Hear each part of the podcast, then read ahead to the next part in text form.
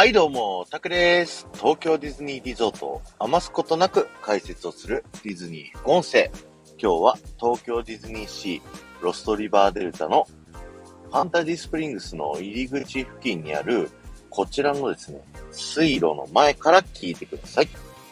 こちらの水路ですね、昔、反対側、今ね、裏側見ていただくとですね、工事中の壁になっているんですけれども、昔はね、ここに水車があってですね、えー、水が流れてくる水路という風になっていたんですけれども、今はね、ファンタジースプリングスの工事をしているということで、まあ大きくね、囲いがあるというような感じになっております。で、今日はですね、あの、ファンタジースプリングスの、あの、いろんなね、あの、ストーリーとかを考察している人の中で、あ、この意見面白いなって思った人の意見をね、ちょっとご紹介したいなというふうに思っているんですけども、東京ディズニーシーに新しくできる新エリア、ファンタジースプリングスは、なぜ海じゃなくて泉なのかというね、えー、そういったテーマでお話しさせていただきたいと思います。えー、東京ディズニーシーにはですね、現在7つのテーマポートと呼ばれるですね、まあ、エリアがありまして、このファンタジースプリングスは8つ目、8個目のまあ、新しいエリアということになります。で、これまでのテーマポートではですね、基本的には海をテーマにした、だから港っていうところが多かったのかな。あの、そういったテーマがこう多かったんですけれども、今回のファンタジースプリングスっていうのは、魔法の泉が導くディズニーファンタジーの世界、ファンタジースプリングスというふうにね、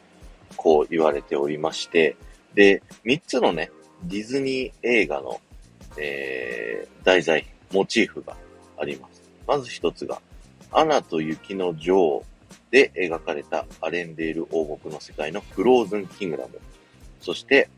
ディズニー映画ピーターパンの世界であるピーターパンのネバーランド。そして、ラプンツェル、塔の上のラプンツェルの世界のラプンツェルの森というですね、まあ、3つのエリアからなる、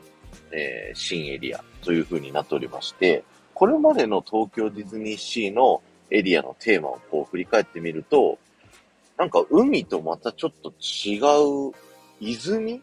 しかも、なんかこうディズニー映画をこう前面に押し出した。うーん、なんかちょっとテイストが違うぞっていうようなね。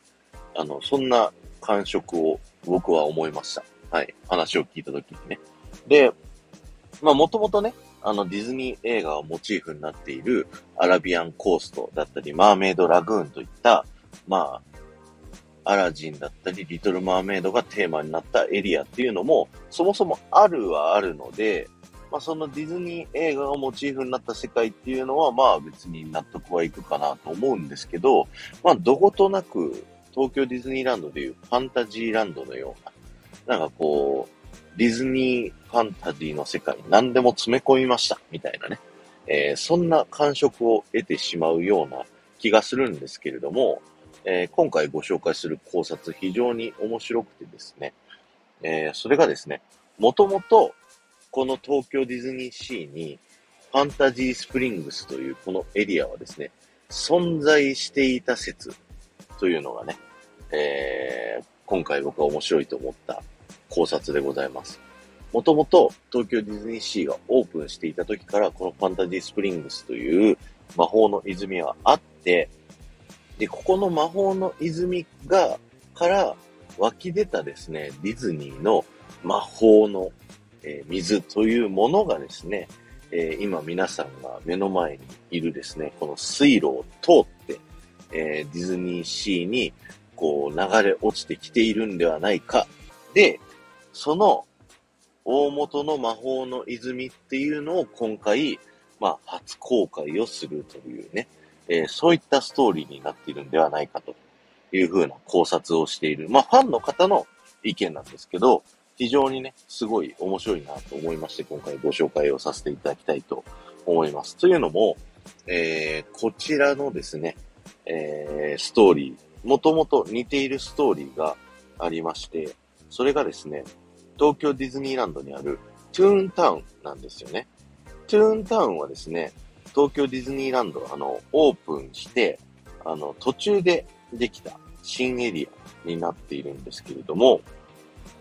それがですね、1993年に、まあ、公開されたというね、ストーリーになってるんですよ。もともと東京ディズニーランドには、トゥーンタウンが存在していて、ミッキーたちはそこに住んでいて、そこからディズニーランドに出勤してゲストの皆さんをおもてなししていたんですけど、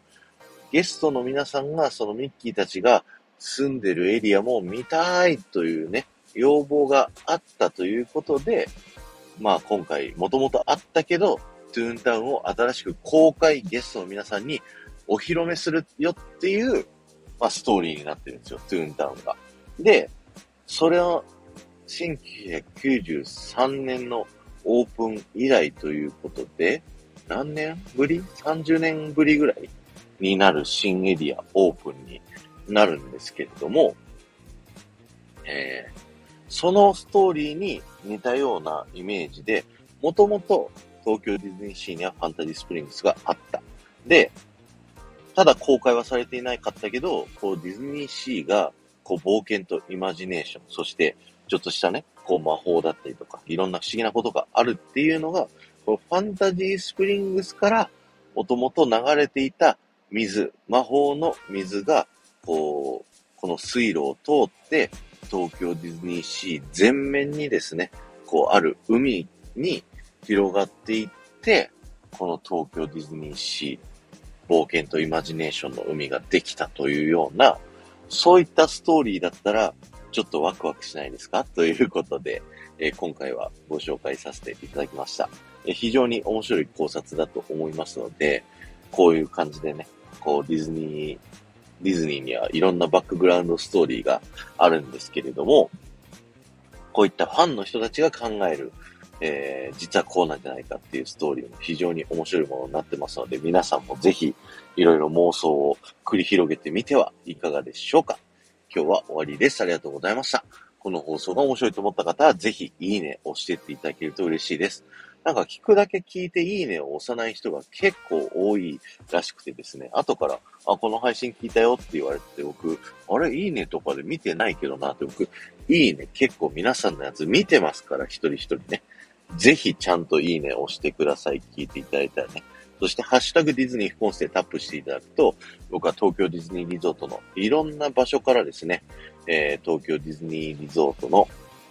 えー、豆知識をお話しさせていただいてますので、そちらの方も聞いてみてください。また、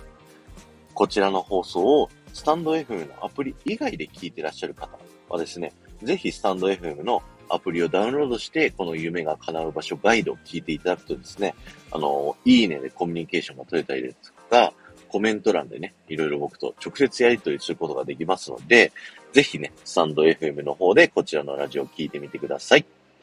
この後も夢が叶う場所、東京ディズニーリゾートで素敵な旅のひとときをお過ごしください。